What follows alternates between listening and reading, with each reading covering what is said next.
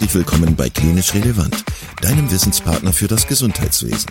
Dreimal pro Woche, nämlich Dienstags, Donnerstags und Samstags, versorgen wir dich mit unserem Podcast und bringen dir Fachwissen in deine klinische Praxis. Weitere Informationen und Angebote findest du auf unserer Webseite www.klinisch-relevant.de. Viel Spaß beim Zuhören.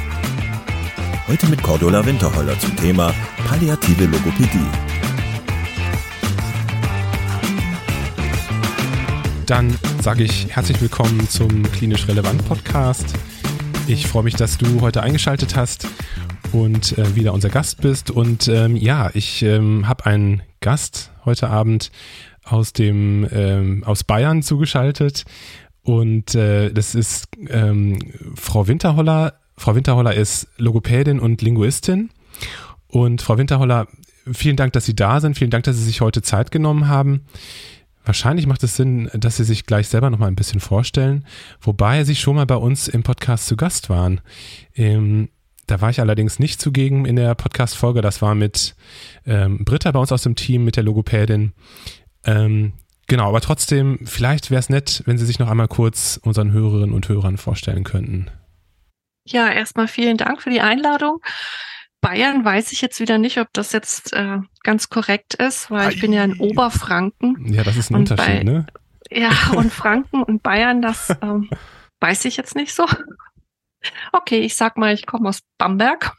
Okay, das ist diplomatisch. Oder bin zugeschaltet. Ja, das ist jetzt die diplomatische Spur. Ja, ich bin Logopädin und Linguistin. Das war mein erstes Leben, Linguistik. Und dann kam die Logopädie dazu. Und mein Fachgebiet, wo ich mich reingebissen habe, ist das Thema der palliativen Logopädie. Das hängt damit zusammen, dass mein Spezialgebiet innerhalb der Logopädie Schluckstörungen sind. Und wenn wir das Thema Schluckstörungen haben, haben wir auch relativ schnell das Thema von lebenslimitierenden Erkrankungen. Und als ich damals mit dem Thema angefangen habe, das ist jetzt schon, hm, ich überlege immer, wie ich es charmant ausdrücke, aber es sind doch dann schon fast 20 Jahre. ja, damals war ich noch so aus der Ausbildung noch so Schlaganfall beseelt und neben Schlaganfall gab es eigentlich nichts anderes, kaum etwas anderes. Es gab die Patienten, aber wir haben sie noch nicht differenziert betrachten können. Und dann hatten wir in der Schlucksprechstunde in Erlangen an der staatlichen Berufsschule für Logopädie, dort hatte ich den Fachbereich Dysphagie aufgebaut, waren unsere ersten Patienten nicht die HNO-Patienten, sondern die neurologischen Patienten. Die kamen aus der Kopfklinik zu uns und das waren eben nicht die Schlaganfallpatienten, sondern die neuromuskulären Erkrankungen mit der Fragestellung, na ja, das geht mal das Schlucken und mal geht es nicht. Also so dieses typische ne? Das ist nicht diese Eindeutigkeit. Und ja, und wenn ein Patient kommt, dann kommt auch der zweite, der dritte und damit hatten wir dann auch so ein bisschen Schwerpunkt. Dann wurde das auch mein fachlicher Schwerpunkt. Und seitdem begleitet mich dieses Thema und begriffen, dass das was anderes ist als das, was ich mal gelernt habe, auch in der Ausbildung. Das habe ich eigentlich auch erst paar Jahre später. Ich habe mich total gefreut auf dieses Gespräch, weil ich als Neurologe natürlich mit vielen Dingen, die Sie gerade so genannt haben, zu tun habe, äh, mehr oder weniger, also mit Palliativpatienten, mit äh, Schluckstörungen ähm, natürlich auch, äh, mit, den, mit den Schlaganfällen, mit den neuromuskulären Erkrankungen. Und ähm, ja, also ich muss sagen, ähm, das ist sehr, sehr spannend, wobei ich ja auch sagen muss, dass wir ja ein breites Publikum haben hier und vielleicht für den, ähm, für den einen oder anderen das mit der Palliativmedizin und der Logopädie gar nicht so auf der Hand liegt, auf den ersten Blick vielleicht. Und darum geht es jetzt auch erstmal in diesem Podcast heute, so ein Bewusstsein dafür zu ähm, schaffen, was sie Gutes für die Patienten tun können, wenn sie an einer lebenslimitierenden Erkrankung erkrankt sind. Und ich würde gerne anfangen mit der Frage, wie ist das eigentlich mit der logopädischen ähm, Versorgung in der Palliativmedizin in Deutschland? Ist das was, was total etabliert ist und gang und gäbe ist und was vielleicht auch Teil der, der Leitlinien ist oder ist das was, was so nicht überall eigentlich kultiviert wird oder Standard ist? Hm, das ist eine komplexe Frage. Also spontan würde ich jetzt mal sagen, erstmal nein, es ist weder Standard noch etabliert, noch ist es eine gute Kultur. Das ist so mal die erste Aussage. Aber was dahinter steht, ist immer die Frage, was stellen wir uns dann unter Palliativversorgung vor? Also wenn ich äh, erzähle mein Gebiet oder ja, mein Fachgebiet ist die palliative Logopädie, dann ernte ich immer sehr viel Mitleid oder großes Mitgefühl, dann heißt es, oh weh, dann hast du ja nur mit sterbenden Menschen zu tun. Und ich denke, genau das ist unser Thema, dass gerade in Deutschland äh, das Thema Palliativmedizin, Palliativversorgung eher abzielt auf den Gedanken, dass des Terminal- oder Finalstadiums und wahrscheinlich auch immer noch klassischerweise der onkologische Patient. Da kann ich jetzt gleich anschließen, kann sagen, das sehen wir auch an der Leitlinie, denn die S3-Leitlinie, es ist ja immerhin eine S3-Leitlinie für die onkologische Versorgung, äh, also Palliativversorgung von onkologischen Patienten, die jetzt auch erst neu überarbeitet wurde. Und ähm, die gibt es, also diese Leitlinie, glaube ich, gibt es schon mindestens zehn Jahre, würde ich jetzt mal so ungefähr schätzen, ja. Und die für neurologische Patienten, also Palliativversorgung von neurologischen Patienten, die gab es oder gibt es jetzt erst seit diesem Jahr im Mai. Also das zeigt schon mal, ne, dass wir da so eine Schere im Kopf haben, dass wir sagen, oh, da gibt's das, da gibt es das, aber ähm, auf die Gesamterkrankungen schauen und dann würde ich da nochmal an die WHO-Definition anschließen wollen sagen, aber die WHO hat sehr klar Anfang 2000 gesagt, jeder Mensch, der mit der Diagnose einer lebenslimitierenden Erkrankung konfrontiert wird, fällt in diesen Bereich der Palliativcare, der Palliativversorgung und die Versorgung soll auch frühzeitig im Krankheitsverlauf beginnen. Also das ist mitnichten so, dass ich im Finalstadium, also es geht nicht um Terminal- und Finalstadium, sondern es geht ja, gerade wenn wir die neuromuskulären Erkrankungen anschauen, um das Thema eines einer langen Begleitung. Ja, und deswegen, ähm, deswegen meinte ich, diese Frage ist so komplex. Also sie scheint erst einmal auf der ersten, auf dem ersten Moment zu sagen, dass ich sagen kann, nö, ist keine Etablierung.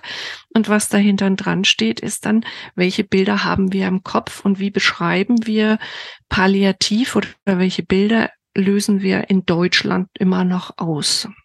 Weil wir einfach nicht differenzieren. End of Life, wo bewegen wir uns dann? End of Life, bewegen wir uns am Anfang, ja. Und die Logopädie ist noch nicht wirklich gesehen. Also es haben Kolleginnen mitgearbeitet an der S3-Leitlinie. Da gibt es auch ein kleines Kapitel zum Thema Schlucken äh, und Umgang mit Essen und Trinken, aber mitnichten noch das, was es eigentlich, welchen Stellenwert das hat. Und bei der S1-Leitlinie zum Thema neurologische Palliativversorgung das haben zwei Professoren geschrieben, aber da waren keine Therapeuten, da waren keine anderen Fachgesellschaften dabei. Da ist einfach aus meiner Sicht eine Chance vertan.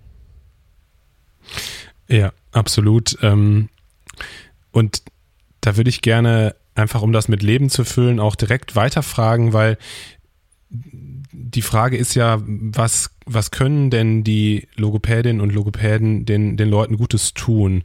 Ähm, was sind denn die zentralen Fragen und Probleme, die Ihnen dann im Alltag begegnen, ähm, wenn Sie an palliative Patienten denken?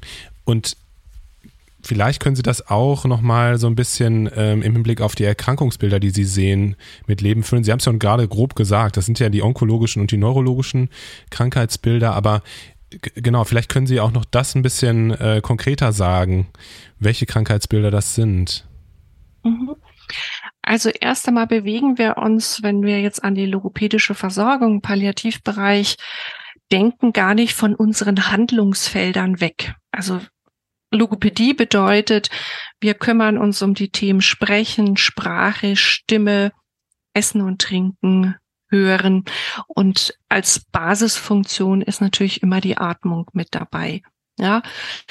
Und wenn ich diese Themen höre und ich sage, wir sind ja noch am Leben, also mit dem Patienten in seinem Leben, ja, dann sind die Themen Essen und Trinken und Kommunikation, wenn ich auch an Teilhabe und Lebensqualität denke, ganz elementare Themen. Also das heißt, wir, wir verlassen jetzt nicht plötzlich Handlungsfelder, aber wir setzen einen anderen Fokus. Und um es mit Leben zu füllen, wenn ich jetzt zum Beispiel an eine ALS-Patientin denke, ja, und eine ALS, also die amyotrophe Lateralsklerose, ist eine Erkrankung, die, das ist eine lebenslimitierende Erkrankung. Ja, und mit dieser Diagnose konfrontiert zu sein, bedeutet, dass das Leben von jetzt auf nachher komplett anders ist. Und die Frage ist natürlich immer, wann werde ich sterben und wie werde ich sterben? Also da kommen auch beim Patienten, bei der Patientin und auch bei den Angehörigen sofort ganz andere Fragen mit auf. Und die gilt es natürlich auch mit aufzufangen. Und wenn ich jetzt als Logopädin da dran bin an einem Fall, dann ist, sind die Themen meistens Essen und Trinken und das Thema Sprechen und das Thema Atmung. Und die erste Hoffnung, die natürlich ist, naja, Frau Winterholler, wenn Sie doch jetzt als Therapeutin da sind und mit mir trainieren, dann wird doch alles besser. Und das ist das Bild, was wir auch immer noch mit uns mittragen. Ne, wenn wir Therapeuten kommen, so die Hoffnungsträger, wir üben und dann wird was besser. Und meistens hat man das ja in der Familie gehabt. Also entweder, dass man ein Kind Logopädie hatte und, ja, und konnte einen Laut nicht und dann wurde geübt und dann ging das. Oder jemand hat einen Schlaganfall gehabt. Und dann wurde geübt und dann ähm, konnte er oder sie widersprechen. Und jetzt ist es eine andere Erkrankung. Und ich muss hier sagen, und darf, damit haben wir schon, glaube ich, so erste Veränderungen, dass auch die Kommunikation eine andere ist, dass ich auch hier sehr deutlich sage, nein, ich werde erst einmal auf Funktionsebene überhaupt nichts zur Verbesserung beitragen können. Und das ist natürlich auch eine, einmal eine fachliche Kränkung, ja, also dass ich auch hier mal auf dieser Funktionsebene gar nichts beitragen kann und auf der anderen Seite aber Angebote machen kann, dass ich sagen kann und wir bei, wir, wir arbeiten gemeinsam an dem Thema, wie können Sie Alltag bewältigen? Und damit sind wir an einem ganz anderen Thema dran als einer bloßen Funktion, dass ich sage, ich übe jetzt etwas, weil das kann ich bei dieser Erkrankung nicht, sondern ich gucke, sind die Grundbedürfnisse gedeckt. Und das Thema Diagnostik. Der Patient, die Patientin bekommen dann auch gleich ein Essensprotokoll mit und dann können wir schon relativ schnell sehen, oh, da hat sich schon eventuell etwas ja, eingebürgert, eine Fehlkompensation, ne, Mangelernährung, schon sehr viel abgenommen.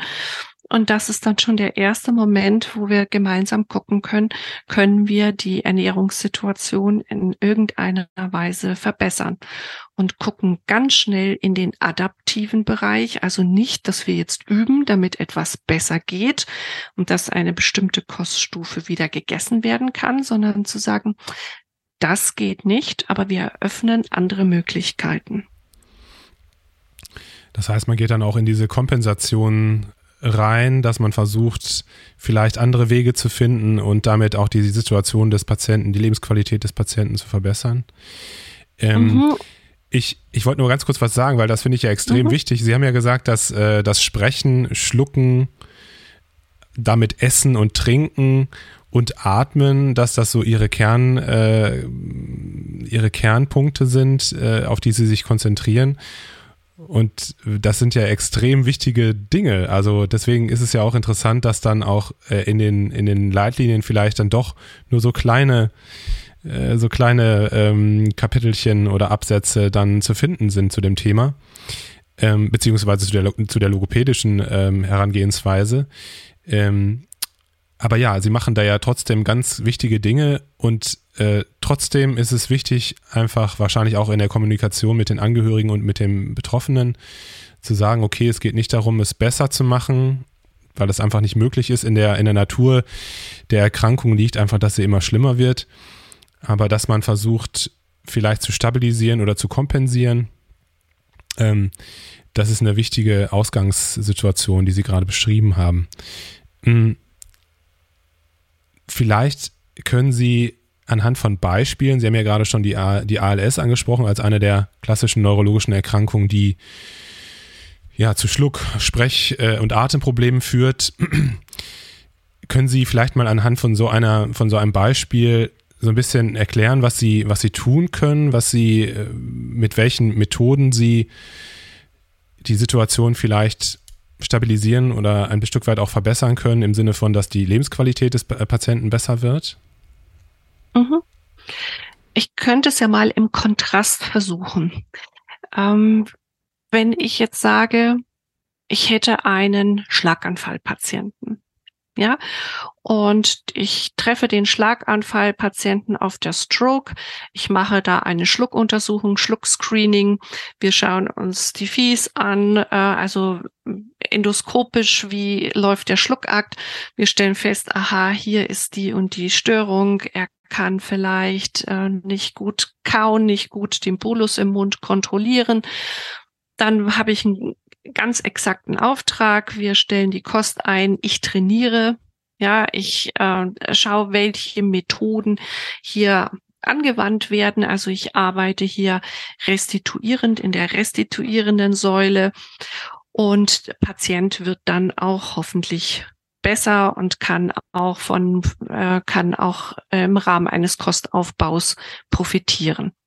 Und wenn ich jetzt eine ALS-Patientin anschaue, wenn sie kommt und wir sehen, aha, sie hat abgenommen, mm, sie erzählt, dass ähm, sie sich häufiger verschluckt, dass es mit der Atmung auch, dass sie schon so merkt, dass sie eher so erschöpft ist, wenn sie einen Spaziergang mit dem Hund macht, ja, und dass die Gespräche ihr schwerfallen. Das sind ja lauter Qualitäten, die sie in ihrem Alltag, wo sie sehr viel Freude dran hatte, aber jetzt deutlich einschränken. Und die Frage, wie lang kann ich das noch machen? Und jetzt kann ich eben genau das nicht machen. Ich kann jetzt nicht restituierend arbeiten, kann sagen, so, jetzt trainiere ich weil das von, vom Krankheitsmodus einfach gar nicht funktioniert, sondern jetzt geht es darauf zu gucken, wie schaut es mit der Ernährung aus? Ist eine Ernährung, eine orale Ernährung möglich? Also jetzt, ich habe gerade äh, konkret eine Patientin, da geht es mit dem Kauen nicht mehr, die hat kaum noch Kraft zu kauen. Aber was sie total gut kann, sind Smoothies zum Beispiel. Also das heißt, wir gucken jetzt alle Bücher durch und Gott sei Dank gibt es jetzt auch mittlerweile sehr viel mehr Kochbücher und sie entwickelt jetzt selber Ideen und auch die Angehörigen. Und da sieht man jetzt auch, ne, dass wir jetzt nicht sagen können, oh, ALS, furchtbare Erkrankung und äh, diese Frau, die wird sich jetzt überhaupt gar nicht mehr zurechtfinden, sondern es ist jetzt so, dass sie sagt, okay, das eine kann ich jetzt nicht mehr. Und jetzt gucken wir gemeinsam, was geht. Und dann kommt sehr viel Kreativität auch dann raus, auch dass die Angehörigen sagen, oh, was für ein Smoothie können wir eigentlich noch machen? Was können wir da noch alles reintun? Das ist auch dann eine enge Zusammenarbeit auch noch mit der Ernährungsberatung zusammen. Und das heißt, da sind wir sehr mitten im Leben drin, was hier möglich ist. Das andere zu gucken, wie schaut es mit der Atmung aus? Und dann gucken wir nicht nur auf den Tag, sondern das ganz Wichtige ist, auch die, die Nacht zu evaluieren. Und auch das ist der Eingangscheck, dass ich frage, wie schlafen Sie nachts? Ja. Und dann kommt raus, oh, es ist ein ganz, ganz unruhiger Schlaf. Und ähm, morgens komme ich auch nicht so gut aus dem Bett. Und hier auch dann diese relevanten Informationen zum Beispiel an das neurologische, äh, an ein neuromuskuläres Zentrum, wo die Patientin angebunden ist, das dort weiterzugeben oder an behandelnden Arzt, Ärztin weiterzugeben, zu sagen, mh, hm, eventuell äh, braucht diese Frau jetzt das Schlaflabor, ja, und eine Versorgung, damit der Alltag gut gewuppt werden kann. Ja, und dann gucken wir auch im Verlauf, wie entwickelt sich das mit dem Sprechen. Also können wir am Anfang noch davon profitieren, also das Thema der kürzeren Sätze, ja, ähm, die hier eine Prägnanz reinbringen und wie schnell müssen wir das Thema der unterstützten Kommunikation, also mit Sprachcomputer arbeiten. Und ich bin da immer sehr schnell äh, mit dem Thema der Hilfsmittelversorgung, weil ich weiß, dass ähm, die Compliance manchmal nicht sofort da ist. Ne? Dieser Schock, muss ich jetzt so eine, so ein Gerät haben? Ja, und das, weil ich weiß, dass, dass es da auch Gespräche braucht, dass man das auch ausprobiert und wir immer noch die Krankenkassen haben, die zum Beispiel sehr lange brauchen, um solche Geräte dann auch zu genehmigen. Und damit sind wir mitten am Leben, aber es ist ein völlig anderes Arbeiten ähm, sehr individualisiert und immer wieder an den Ressourcen äh, orientiert und an der wirklich wöchentlichen Ungewissheit. Also für Patienten natürlich die tägliche Ungewissheit. Wenn sie aufwachen, sagen, was geht heute eventuell nicht mehr. Und ich, wenn ich eben wöchentlich hingehe, dieses äh, weg von diesem Machbarkeitsprinzip, ja, sondern zu gucken, was ist in diesem Moment und was ist in diesem Moment auch das Thema, also diese Ungewissheit auch halten und aushalten zu können. Und ich glaube, genau das ist es, äh, was diese Palliativsituation ausmacht und wo wir eben nicht nur über Final und Terminal sprechen dürfen, sondern wir müssen es ab der Diagnose der lebenslimitierenden Erkrankung benennen. Mm, Sie haben gerade schon angeschnitten, wie Sie sich den Patientinnen und Patienten nähern. Äh, Sie haben gesagt, dass Sie so ein Screening machen, so einen Fragebogen äh, mit den Patienten besprechen. Mm, und Sie haben gerade auch schon die FES angesprochen. Über die FES haben wir auch schon in ein paar äh, Podcasts gesprochen, aber trotzdem würde ich das gerne nochmal aufgreifen. Mm, welche Diagnostik benutzen Sie so im Alltag, wenn Sie jetzt auf die Palliativstation kommen oder vielleicht auch ambulant einen Patienten mit einem palliativen Setting besuchen. Welche, welche Diagnostik ist da so Standard? Was würden Sie sagen? Also Standard kann ich jetzt nicht sagen, äh, weil es ja wieder abhängig davon ist, in welcher Phase ich den Patienten erlebe und mit welcher Erkrankung. Aber zum Thema Standard finde ich wichtig zu sagen, Standard ist eine aus ausführliche Diagnostik am am Patienten, an der Patientin orientiert. Also es bedeutet nicht, und das erlebe ich auch manchmal, dass es heißt so, naja, geh mal auf die Palliativstation, äh, du wirst dann schon wissen, was zu machen ist. Ja, so dieses, naja, du kommst und dann machst du halt mal was, ja, und das wird dann schon auch irgendwie, äh, das wird dann schon passen. Und das immer die Voraussetzung ist, dass wir eine Diagnostik machen, angepasst an der Situation. Also sei es ein Schluckscreening, ja, ein Bedside-Test oder also bis hin, je nach Belastbarkeit, je nach Phase, je nach ähm, auch ähm, besprechen mit dem ganzen Setting ähm, und mit allen Beteiligten, dass man sagt, okay, brauchen wir Fies, brauchen wir die Videofluoroskopie. Also ich würde jetzt nicht sagen, äh, in, in diesem Kontext lassen wir etwas weg, sondern ähm, also das würde einfach gegen ethische Prinzipien äh, verstoßen. Also ja, wenn ich jetzt plötzlich sage, oh, jetzt bin ich palliativ und das braucht es nicht mehr, das wäre ja sehr paternalistisch gedacht, sondern wirklich angepasst an die Fragestellung und äh, angepasst an den Zustand ähm, des Menschen, der vor uns ist und auch seinem Willen. Also wenn wir dann auch noch das Thema der Autonomie, aber eine, also nicht im abstrakten Sinne der Autonomie, sondern in einer Beziehungsautonomie, dass wir gemeinsam eruieren, was ähm, jetzt eine angepasste Maßnahme ist. Ja, genau, gut, dass Sie meine Frage gerade gerückt haben. Also ich meinte auch eher, also die Frage zielte dahin, dass man so ein bisschen eine Idee bekommt, wo die Klaviatur, also wo die so anfängt und wo die aufhört. Ähm, aber klar, Sie haben natürlich recht, das, das würde man natürlich nicht so äh, scheuklappenmäßig einfach durchziehen, sondern man würde sich daran, äh, daran orientieren, wie es dem Patienten geht und was möglich ist. Ähm, und die Fes spielt natürlich auch eine Rolle oder kann eine Rolle spielen, wenn man darum, wenn man wissen möchte, wie es mit unterschiedlichen Speisen und Konsistenzen aussieht und Flüssigkeit und so.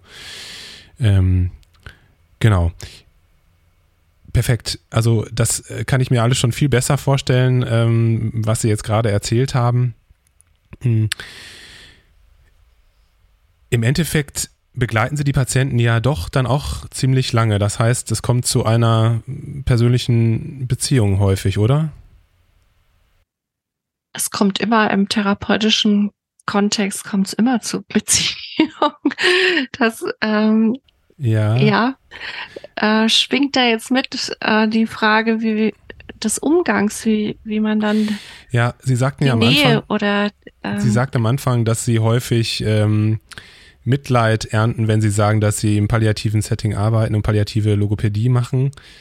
Jetzt habe ich mir überlegt, es ist, glaube ich, schon sehr, es kann schon sehr, ähm, wie soll ich sagen, sehr segensreich sein, was sie tun. Die Patienten haben, glaube ich, schon, profitieren sehr, sehr stark davon, wenn sie dann plötzlich wieder ja, vernünftig äh, Dinge zu sich nehmen können, die ihnen schmecken zum Beispiel. Das ist ja ein großer Teil unserer Lebensqualität, unserer Kultur ja auch.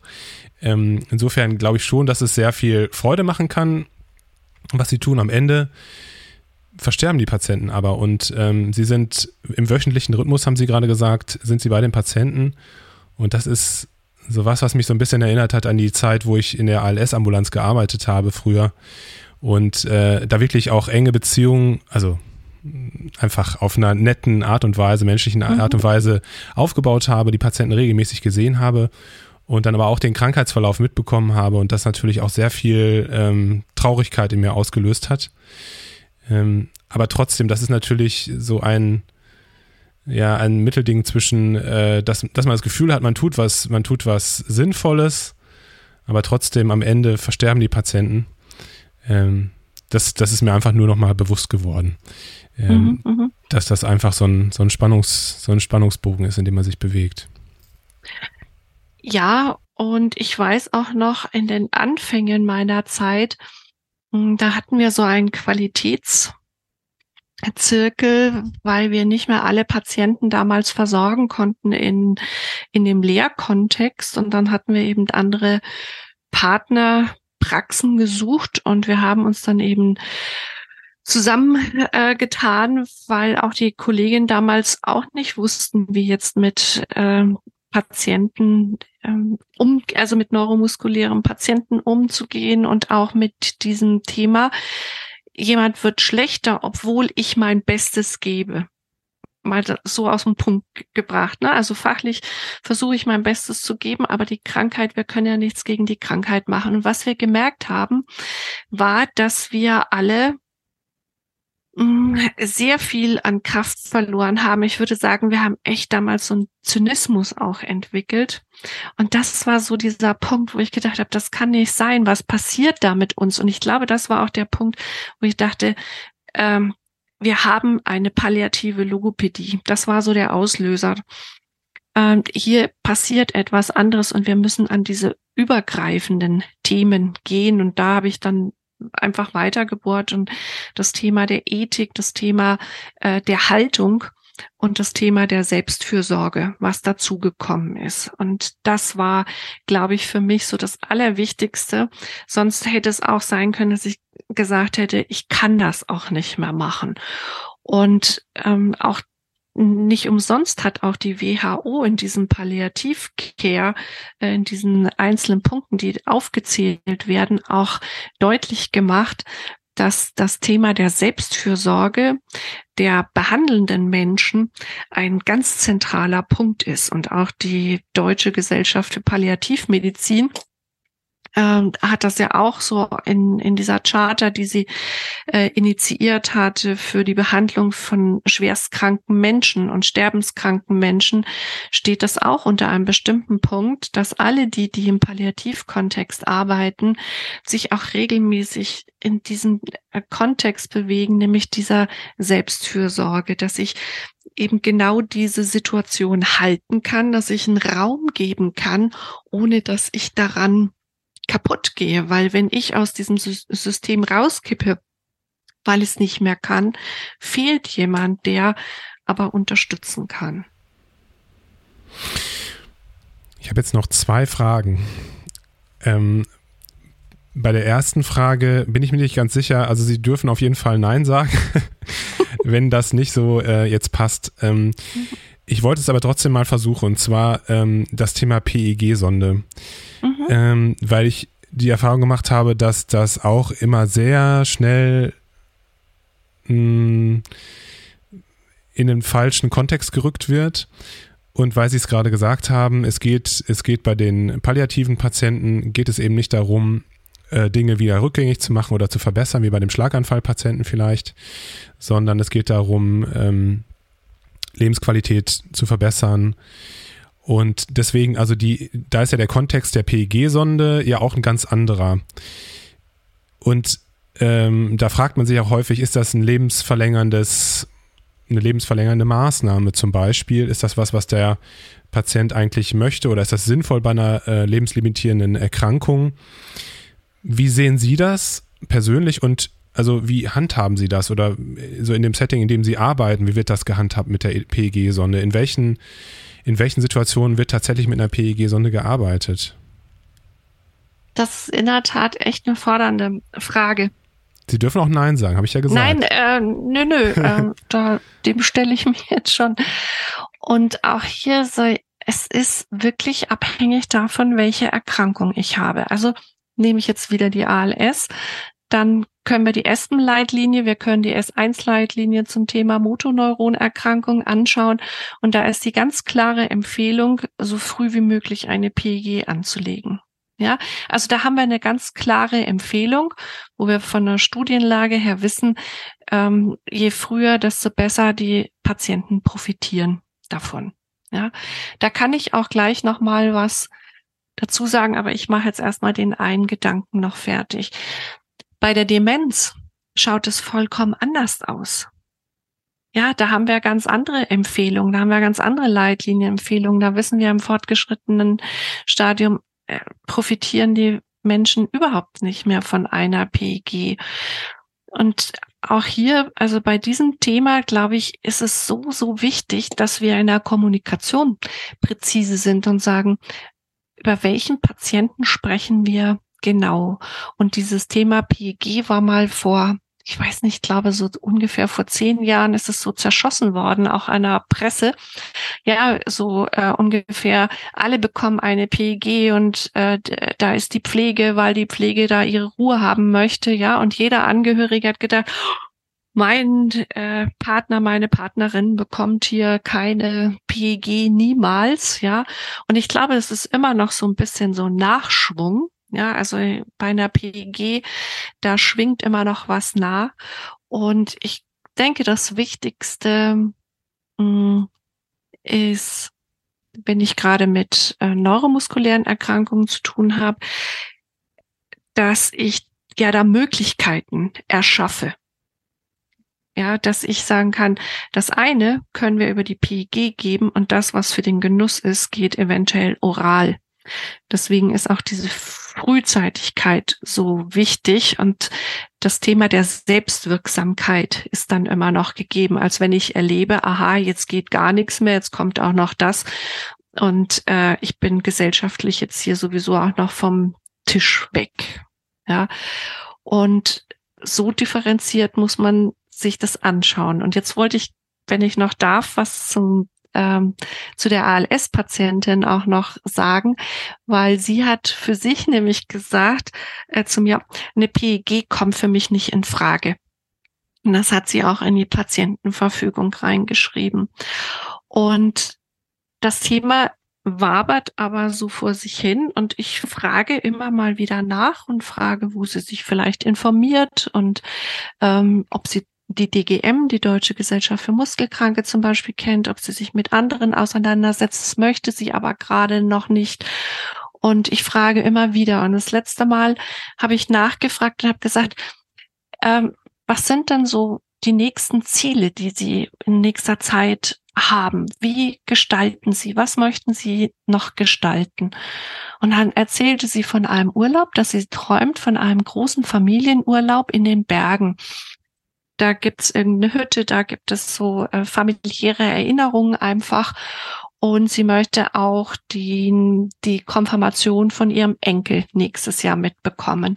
Und als sie den Satz ausgesprochen hat, guckte sie mich lange an und sagte, Frau Winterholler, vielleicht brauche ich doch eine PEG, sonst schaffe ich das Ganze ja gar nicht mehr. Und das finde ich, das, ähm, ja, das, das ist das äh, Wichtige, dass ich nicht bei diesem Nein, ich kann das Nein gut akzeptieren, ja, aber mich interessiert immer, und das ist die Kommunikation, was steht denn dahinter? Ja, das ist natürlich am besten, wenn die Patientin selber drauf kommt und äh, dann so das Klick macht. Mhm, ähm, mhm. Je länger wir sprechen, umso mehr Fragen kommen mir. Das ist ja immer, immer so. Aber ich habe ja gesagt, ich habe noch eine zweite Frage und dabei mhm. bleibe ich jetzt auch. Sie hatten das Thema äh, Kommunikationshilfen angesprochen. Das finde ich auch spannend, weil das, glaube ich, auch vielen Leuten nicht geläufig ist. Mhm. Äh, das ist ja was, was selten so im klinischen Alltag benutzt wird. Und ich habe genau die gleiche Erfahrung gemacht wie Sie, dass ähm, dass leider die äh, Kommunikationshilfen häufig viel zu spät initiiert werden äh, und dann erst in einem Stadium äh, geliefert werden, weil die Krankenkassen eben halt auch äh, ihre Zeit brauchen in einem Stadium, wo vielleicht die Benutzung gar nicht mehr sinnvoll oder möglich ist. Ähm, was gibt's denn da eigentlich so? Also was, wie, welches Spektrum gibt's da an Kommunikationshilfen, dass man so eine Idee bekommt? Oh, es gibt ein Riesenspektrum. Und ich denke, das Thema KI wird da auch noch äh, sehr, sehr, sehr viel verändern. Also es gibt zum Beispiel Möglichkeiten mit den Augen. Also wenn ich nur noch mit den Augen ähm, ja, mich bewegen kann im Prinzip in meinem Raum, ja, dass ich mit den Augen ähm, einen Sensor ansteuere der, äh, und über diesen Sensor kann ich dann meine Wörter zusammensetzen, also die Buchstaben über dem Bildschirm zusammensetzen, ja. Und es gibt aber auch, also das ist jetzt mal ein Teil und was sehr, sehr ähm, häufig jetzt gemacht wird, dass das Ganze am Laptop stattfindet dass ich ein ähm, etwas eben rein tippe in meinen Laptop und dann kommt es über den Lautsprecher dann eben auch raus. Ja, und dass da aber unterschiedliche Module dann nachher freigeschaltet werden können, dass ich nicht ganz viele Hilfsmittel brauche, sondern dass auf diesem Laptop auch eine Umfeld- und Umweltsteuerung stattfinden kann. Ja, je nachdem, was Patient dann braucht. Ist es nur die Kommunikation oder geht es dann, dass ich mit Knopfdruck das Licht anmachen kann oder ähm, die Jalousien hoch und runter fahren kann. Also man geht eigentlich immer mehr, es ist hochtechnisiert und dass man eben schaut, dass es äh, kleine Geräte sind und dass diese Geräte wirklich noch sehr, sehr viel mehr Funktionen eben ermöglichen, um im Alltagsleben zu bleiben und zu sein. Das impliziert auch, dass es da auch spezialisierte Versorger geben muss, die sich mit sowas ja. auskennen, oder? Also. Mhm, mh, mh. Also deswegen ist es immer so eine Krux, wenn es so Verträge ähm, von den Krankenkassen mit bestimmten ähm, Versorgern eben dann gibt, Heilmittelversorgern, die sich aber zu den Krankheitsbildern nicht auskennen. Das ist dann, dann kommt es wirklich zu Fehlversorgungen. Und ich habe Gott sei Dank hier im Raum habe ich einen Versorger, die sich ganz darauf spezialisiert haben. Und da lerne ich auch unglaublich viel, äh, was es da wieder an neuen Sachen gibt. Hm. Ja. Frau Winterholler, ich würde gerne hier einen Punkt machen. Wie gesagt, es gibt noch ganz viele Fragen, äh, die so aufploppen, aber das Ziel war ja wirklich einmal ähm, einen Überblick zu geben über die palliative Logopädie und ein bisschen zu sensibilisieren, was alles möglich ist und was nicht möglich ist. ähm, Es hat mir riesig Spaß gemacht, äh, mit Ihnen zu sprechen. Vielen, vielen Dank, dass Sie sich Zeit genommen haben und äh, ja, von Ihrer Expertise berichtet haben. Es gibt ein Buch, das Sie geschrieben haben, das sich genau mit diesem Thema befasst. Also alle, die tiefer reingehen wollen, vielleicht gibt es ja auch den einen oder anderen äh, logopädisch tätigen Kollegen, der jetzt gerade zugehört hat, äh, das wäre natürlich äh, eine Gelegenheit, das Buch zu kaufen und zu lesen. ähm, das würde ich auch verlinken in den Show Notes. Und ähm, ja, vielen, vielen Dank. Mir hat es auch riesig Spaß gemacht und ich könnte jetzt auch noch über palliative Mundpflege sprechen und noch über ganz, ganz viel. Aber vielleicht gibt's ja noch mal eine Folge. Ich fand das sehr spannend und ich bedanke mich auch für diese Fragen. Die haben mich echt gefordert. Ich hoffe im, im positiven Sinne. Im genau. völlig positiven Sinne. Ja. Ähm, genau, also jetzt waren Sie ja schon das zweite Mal im Podcast, also dann äh, gibt es auch gar kein Problem mit der dritten, dritten Folge, würde ich sagen. Wunderbar. Einen schönen Abend Ihnen. Vielen Dank. Danke. Tschüss. Tschüss. Vielen Dank, dass du heute wieder zugehört hast und unser Gast gewesen bist. Wir hoffen sehr, dass dir dieser Beitrag gefallen hat und du etwas für deinen klinischen Alltag mitnehmen konntest. Wenn dem so sein sollte, dann freuen wir uns sehr über eine positive Bewertung bei Apple Podcasts. Falls du Lust hast mitzumachen und es einen Themenbereich gibt, in dem du dich besonders gut auskennst, dann melde dich doch gerne unter kontakt@klinisch-relevant.de. Gleiches gilt, wenn du Themenvorschläge oder konstruktive Kritik für uns hast. An dieser Stelle auch der Hinweis auf unseren Newsletter, den du unter www.klinisch-relevant.de abonnieren kannst und der dich immer auf dem Laufenden hält. Wenn du dich für unseren Newsletter einträgst, bekommst du einen 5-Euro-Gutschein, mit dem du in unserer Fortbildungsakademie einkaufen kannst. Wir wünschen dir jetzt bis zum nächsten Mal eine gute Zeit und freuen uns, wenn du bald wieder einschaltest. Pass auf dich auf, bleib gesund. Bis zum nächsten Mal. Ciao.